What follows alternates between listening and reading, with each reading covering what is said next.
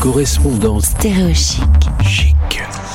Maëlo, notre blogueuse fan d'Australie, est avec nous aujourd'hui sur l'antenne de Stéréo Chic pour une bonne nouvelle, j'avais envie de dire euh, enfin.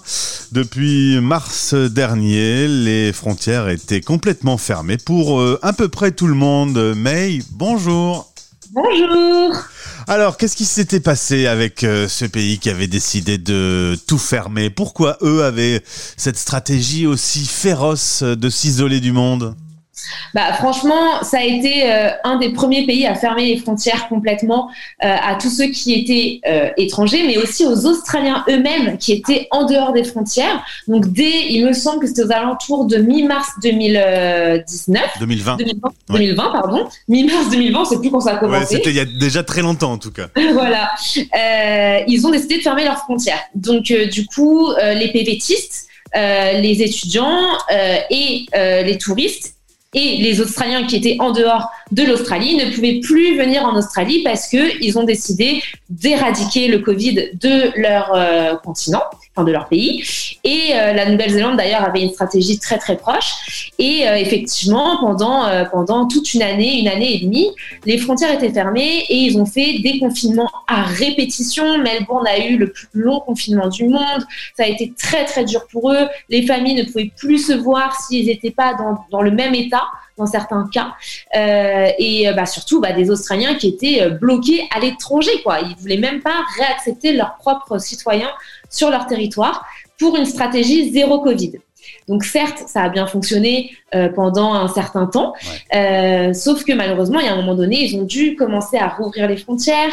Euh, ils ont accéléré aussi leur campagne de vaccination.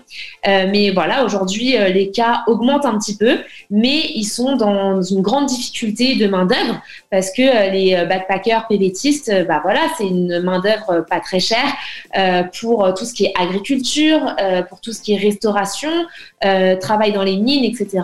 Et donc, euh, c'est une excellente nouvelle. Euh, Aujourd'hui, euh, le, le Premier ministre australien a déclaré que les frontières rouvriraient le 1er décembre euh, 2021. Alors la bonne nouvelle, c'est que l'Australie est un peu en avance euh, dans la journée par rapport à nous. Ils sont déjà à lundi, eux, et donc Voilà. ils ont annoncé après le week-end la réouverture euh, des frontières. Nous, on l'apprend euh, en se réveillant ce matin. C'est donc en effet une très très bonne nouvelle, euh, notamment parce que euh, c'est une destination qui fait rêver pour le PVT, par exemple, ou pour euh, des étudiants, et que là, jusque-là, c'était euh, blackout. Donc, euh, vous allez pouvoir euh, vous y remettre à, à communiquer sur euh, ces, ces bons rendez-vous.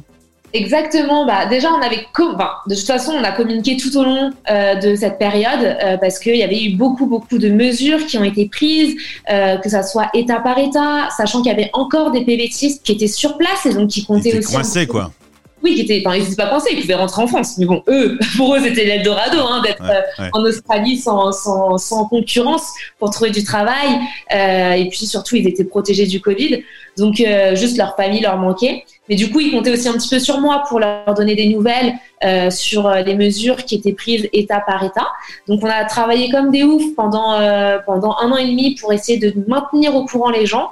Alors que, bah, franchement, euh, euh, bah, moi, je gagnais euh, pas d'argent du tout, quoi. C'était très compliqué. Ouais. Mais on l'a fait.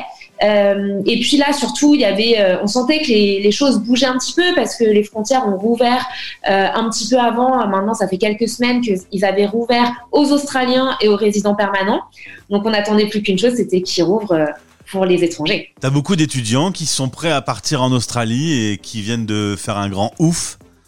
Ah ouais, non mais là, j'ai même pas encore ouvert, tout- enfin j'ai même pas encore ouvert mes notifications sur Instagram tellement j'ai de messages de PVTistes et étudiants effectivement qui euh, qui sont tellement soulagés. Euh, donc euh, donc voilà, je, je suis trop contente. J'organise un live ce soir justement pour pour fêter cette bonne nouvelle.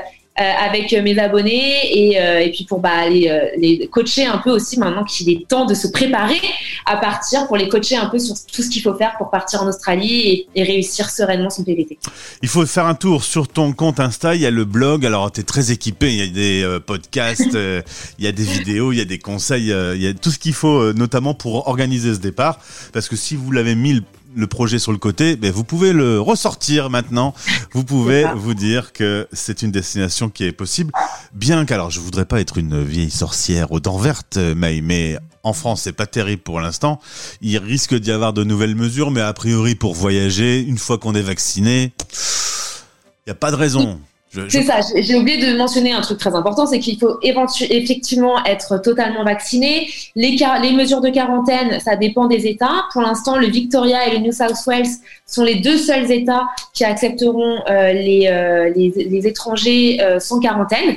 Mais dans tous les cas, il faut être complètement vacciné. et puis bien sûr, il faut avoir son visa. mais, mais oui, c'est pas impossible effectivement que d'autres mesures, euh, restrictions se mettent en place dans les prochains mois s'il y a une énorme vague de Covid qui revienne. Hmm. Ils sont un peu frileux, quoi. Donc, euh, il faut continuer à garder un œil sur les actus.